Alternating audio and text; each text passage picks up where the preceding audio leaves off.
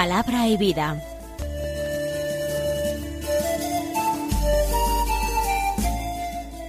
Con el padre Manuel Horta desde Sevilla.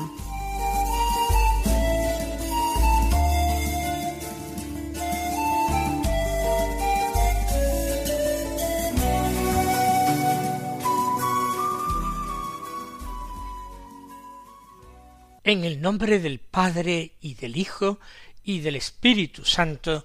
Amén. Alabados sean Jesús y María. Muy buenos días, queridos amigos, oyentes de Radio María y seguidores del programa Palabra y Vida. Hoy es el viernes de la primera semana del tiempo ordinario. Este viernes es 14 de enero. Vamos a escuchar la palabra de Dios. Primera lectura del primer libro de Samuel. Del capítulo ocho de este libro, en la misa escucharemos los versículos cuatro al siete y diez al veintidós. ¿De qué trata este texto? ¿Cuál es la historia que se narra? Pues la historia es que el pueblo de Israel que ha vivido mucho tiempo como una federación de tribus y que en ciertos momentos buscaban un personaje, un juez, que se pusiera al frente de un ejército reclutado entre todas las tribus, o dirimiera causas entre tribus o personas de distintos tribus, los israelitas se han fijado en los pueblos extranjeros. Algunos de esos pueblos ellos mismos los han derrotado, amalecitas, moabitas, edomitas. Sin embargo, se fijan en que todos estos pueblos son gobernados por reyes. Israel también quiere ser como los demás pueblos, y acuden a Samuel, que es el último juez de Israel, que es también un profeta, como ya hemos dicho en otras ocasiones, para pedirle a él que él designe un rey y que así se pueda establecer una monarquía en Israel. Algo que ellos jamás han tenido. Es una novedad absoluta. Samuel consulta al Señor. Todas sus decisiones él las pasa por la oración al Señor. Y Dios le dice a Samuel que escuche las peticiones del pueblo y que haga todo lo que le pide la gente del pueblo. Pero no es porque el pueblo acierte con su petición, sino que Dios le añade, no es a ti a quien rechazan, sino a mí, para que no reine sobre ellos. Este era el, el secreto de de los israelitas, que no reconocían otro Dios más que Yahvé. Yahvé era el que les daba leyes, el que establecía sanciones y esas leyes no se cumplían. Era Dios quien designaba los jueces de Israel, pidiendo un rey, están quitándole ese título de rey a Yahvé. Por eso Dios, aunque consiente con estas peticiones, sin embargo, le dice a Samuel, no es a ti a quien rechazan. No es que rechacen simplemente al juez de Israel, me rechazan a mí, porque no quieren que sea yo el que gobierne. Y entonces el profeta juez Samuel decide reunir al pueblo él manifiesta su oposición al nombramiento de un rey. ¿Qué argumentos les da? Dice, este será el derecho del rey que reinará sobre vosotros. Se llevará a vuestros hijos para destinarlos a su carroza o a su caballería, y correrán delante de su carroza, como criados, casi como esclavos. Los destinaré a ser jefes de mil o jefes de cincuenta, a arar su labrantío y segar su mies, a fabricar sus armas de guerra y los pertrechos de sus carros. Él tomará a vuestras hijas para perfumistas, cocineras y panaderas. Se apoderará de vuestros mejores campos, viñas y olivares, para dárselos a sus servidores. Cobrará el diezmo de vuestros olivares y viñas, para dárselo a sus eunucos y servidores. Se llevará a vuestros mejores servidores, siervas y jóvenes, así como vuestros asnos, para emplearlos en sus trabajos. Cobrará el diezmo de vuestro ganado menor, y vosotros os convertiréis en esclavos suyos. Aquel día os quejaréis a causa del rey que os habéis escogido, pero el Señor no os responderá. Es verdaderamente una descripción de lo que pasaría más tarde. Por supuesto, Israel terminó hartándose de esa tiranía que ejercían los descendientes de David, y las tribus del norte se independizaron de la tribu de Judá y de Benjamín, pero para elegirse otro nuevo rey con una dinastía totalmente cambiante porque ninguna lograba perseverar. Todo esto ya lo había previsto, anunciado, prevenido Samuel. Pero la gente no le hizo caso. Respondieron, no importa, queremos que haya un rey sobre nosotros. Así nos gobernará, irá al frente y conducirá nuestras guerras. Entonces de nuevo Samuel lo transmite a Yahvé y el Señor le dice a Samuel escucha su voz y nómbrales un rey. ¿Cuál es una enseñanza que nos ofrece este relato?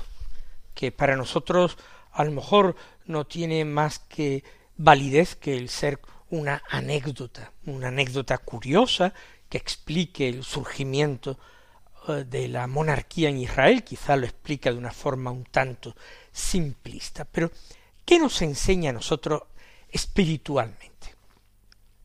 Pues que la fascinación por lo nuevo, la fascinación por lo diverso, lo diferente, la fascinación por lo que viven otros hombres, otros pueblos, en otras culturas, es algo muy grande en el ser humano y ha existido siempre a lo largo de la historia. Hay una tendencia a valorar, valorar siempre más lo de fuera, lo que no es nuestro, que lo propio. Las cosas ya muy usadas parece que pierden ese atractivo de lo nuevo. Y entonces, sin motivos suficientes, Israel se fija en la institución monárquica y la pide, quizás sin darse cuenta plenamente de que se está negando a Dios sus derechos, ese derecho de reinar en Israel, de dar leyes en Israel. A partir de ahora las leyes las dará un rey humano, que además no será como el buen pastor que es Dios, que busca sólo el bien, la vida del rebaño, sino que busca explotar al rebaño y vivir a costa de él. Esa novedad que nos ciega para lo que tenemos cerca y nos hace suspirar por lo que queda lejos. En la historia de la espiritualidad quizás en ningún momento se ha dado como se da hoy en día, la fascinación por lo esotérico, por lo nuevo, por lo diferente. Uno se fija en creencias, en cultos, en religiones o filosofías que vienen del oriente, y con una pasmosa ingenuidad se afirma que están repletas de sabiduría como si realmente nuestras tradiciones, nuestras tradiciones cristianas, no fueran infinitamente más sabias y contrastadas. Se experimentan nuevas formas de oración, que muchas veces por apartarse de la tradición cristiana no no son válidas, aunque se mencione el nombre de Cristo o de la Trinidad, no son válidas para ese encuentro con el Señor encarnado, no lo olvidemos, con un Dios que se ha encarnado en las entrañas purísimas de María, y que quiere ser encontrado no simplemente como el supremo hacedor o la energía increada, sino que quiere ser encontrado como amigo, como Dios verdadero, pero también como hombre verdadero. Qué gran tentación desde el comienzo de la historia de la Iglesia, desde la misma época apostólica, encontramos el rastro en los escritos de Juan de, del primitivo gnosticismo, que despreciaba lo material, despreciaba la carne, ignoraba la encarnación, dudaba de la realidad absoluta de la pasión y de la muerte, todo buscando una religión pretendidamente más pura y más espiritual. Y aunque se nombrara Cristo, ya digo, no se le podía alcanzar por ese camino. Porque como ha enseñado siempre la tradición de la Iglesia, y en nuestra propia tradición española tenemos grandes maestros, como Teresa de Jesús, es la humanidad de Cristo, el Dios encarnado, es su humanidad el camino para el Padre. Pues bien, Israel cae en esta eh, seducción de lo extraño, de lo nuevo, de lo diferente, de lo importado. Y así va a ir decayendo, y menos ese periodo de esplendor del reinado de David, en que también David se empleó a veces con mucha dureza con sus súbditos y antepuso el bien propio al bien de los suyos, digámoslo también, pero lo que hubo antes de David y después de David fue todo una pura decadencia. Vamos nosotros a pedir al Señor vivir nuestra fe bien enraizados en la tradición de la Iglesia, bien enraizados en estas escuelas espirituales que pueden a nosotros ayudarnos a progresar en el descubrimiento de la verdad y en el amor a Jesucristo. Vamos a rezar sin complicarnos la vida con técnicas importadas, con estilos, palabras y gestos que no son los nuestros. Vamos a ser humildes, a reconocer que no vamos a descubrir grandes novedades, a aceptar ese camino que Dios nos ofrece hasta Él, que es el de su mismo Hijo Jesucristo, nuestra alfa y nuestra omega.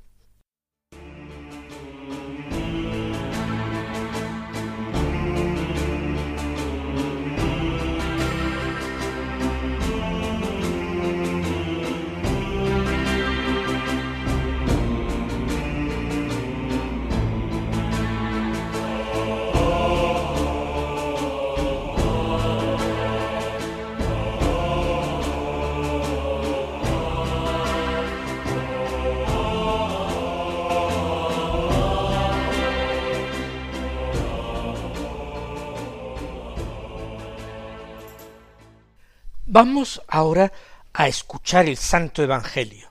Este sí siempre lo leeremos completamente, lo leeremos entero el texto, porque no soy yo quien para recortar eh, la palabra del Señor.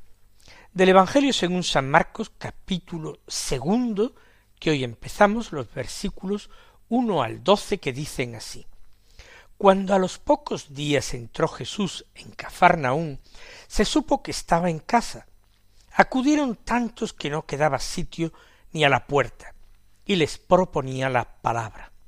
Y vinieron trayéndole un paralítico llevado entre cuatro, y como no podían presentárselo por el gentío, levantaron la techumbre encima de donde él estaba, abrieron un boquete y descolgaron la camilla donde yacía el paralítico.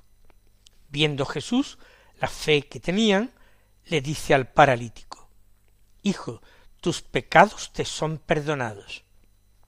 Unos escribas que estaban allí sentados pensaban para sus adentros, ¿por qué habla éste así?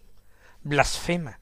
¿Quién puede perdonar pecados sino sólo uno, Dios? Jesús se dio cuenta enseguida de lo que pensaban y les dijo, ¿por qué pensáis eso? Que es más fácil decir al paralítico, tus pecados te son perdonados, o decir, levántate, coge la camilla y echa a andar. Pues para que veáis que el Hijo del hombre tiene autoridad en la tierra para perdonar pecados, dice al paralítico, te digo, levántate, coge tu camilla y vete a tu casa. Se levantó, cogió inmediatamente la camilla y salió a la vista de todos. Se quedaron atónitos y, y daban gloria a Dios diciendo, nunca hemos visto una cosa igual. Es un milagro de Jesús que tiene lugar en un marco un tanto extraño. Esos amigos del paralítico que suben a la terraza, suben a esa techumbre para levantarla y con un hueco suficientemente grande para descargar la camilla donde va un hombre. Por tanto, no fue un pequeño agujerito. Tuvo que ser un gran hueco en el techo. ¿Y qué diría la familia propietaria de aquella casa cuando vio que eh, realmente le estaban destrozando eh, la casa? ¿Qué podrían decir? Y ese paralítico bajado desde arriba. Eh, es como ven una imagen verdaderamente sorprendente. Y sin embargo, el milagro en sí y ese diálogo que se produce entre Jesús y el paralítico y Jesús que se dirige también a los fariseos es muy muy importante y muy interesante. Jesús está en la casa y las multitudes son tan grandes que eh, la casa está absolutamente llena, no hay absolutamente ni un hueco. Y aquellos que llevan al paralítico no tienen forma de entrar con él al interior de la casa. Se ve que tampoco quieren esperar, porque Jesús se puede llevar allí mucho tiempo, puede pernoctar incluso en aquella casa, no pueden quedarse, ellos tienen que conseguir ese encuentro con Jesús antes. Y por eso se ingenian para subir a, a la terraza o al tejado. Normalmente las escaleras eran unas escaleras exteriores al edificio. Y entonces seguramente suben por estas escaleras exteriores. Y no debía ser una construcción muy sólida cuando de una forma tan fácil, tan sencilla, se les permite hacer ese boquete en el tejado. Aquí se dice que levantaron la techumbre. Nosotros nos imaginamos inmediatamente tejas u otros materiales, pero pudo ser una techumbre hecha simplemente de, de pajas, de cañizo, de elementos vegetales, y entonces ser más fácil el apartar una parte de esto sin que hubiese caída de escombros a la parte de abajo, lo cual hubiera podido ser peligroso si se desprenden pues eh, tejas o piedras y, y cayeran a una casa que estaba llena totalmente de gente. Pudo ser que fuera un tejado pues vegetal y sencillo. Pero se establece ahora un juego entre lo de dentro y lo de fuera. Dentro está Jesús y están sus discípulos. Fuera están a veces multitudes que no llegan a escucharlo bien y por tanto no pueden seguirlo. Fuera están el paralítico y sus amigos. Dentro Jesús que sana y que enseña. Pero hay otro dentro y fuera que importa más. Los fariseos, aunque estén dentro de la casa, eh, cerca de Jesús, de hecho no salen a encontrarse con Jesús, sino que permanecen dentro de ellos mismos. Se quedan murmurando cuando escuchan a Jesús decir Hijo, tus pecados te son perdonados. ¿Por qué habla ese así? Este blasfema solamente puede perdonar pecados uno, que es Dios. Y Jesús es capaz de pasar del fuera adentro también del hombre. Y es capaz de entrar en el corazón y en la mente de aquellos y preguntarles eh, claramente por qué pensáis así. Jesús es capaz de sondear lo de dentro. Por eso que le dijera al paralítico tus pecados te son perdonados. No tendría que escandalizar tanto, porque Jesús conoce los pecados, por muy ocultos que resulten para los hombres. Y quien tiene esa capacidad de entrar en el corazón, el santuario más inviolable y profundo del ser humano, es Dios, el único que tiene también poder para perdonar. Pero como las dudas de aquellos hombres permanecen, el Señor viene a retarlos. Es más fácil entonces quedarse en lo de afuera. Es más fácil esto. Fíjense en los cuatro amigos, aun de una forma tan brusca y tan extraña, han sido capaces de pasar del fuera adentro para que su amigo pudiese entrar en contacto directo con Jesús. Jesús está levantando realmente eh, la cubierta de aquellos hombres, está penetrando al interior de sus corazones y ellos siguen indiferentes. Será preferible entonces acudir al exterior, que es más fácil, perdonar pecados que sólo Dios conoce, que están en el interior, en el corazón, o decirle al paralítico que coja la camilla y eche a andar. Y como ellos siguen callados, Jesús le manda al paralítico, coge tu camilla, levántate, coge tu camilla y vete a tu casa. Creerían todos aquellos fariseos, sabemos por el resto del Evangelio que no. Muchos están atónitos, muchos llenos de estupor, de sorpresa. Nunca hemos visto una cosa igual. Pero quienes tenían cerrado el corazón, ni siquiera la contemplación de tan gran misterio les permite aproximarse a la verdad. Que nosotros abramos bien nuestros ojos y nuestros oídos, y que con la ayuda de las cosas creadas, con la ayuda de los acontecimientos de la historia, de la gran historia de nuestra pequeña historia personal, descubramos a aquel que nos ama, aquel que nos busca, aquel que nos perdona, aquel que nos cura, que no es otro, sino nuestro Maestro y Señor Jesucristo. Él derrame su bendición sobre vosotros y hasta mañana si Dios quiere.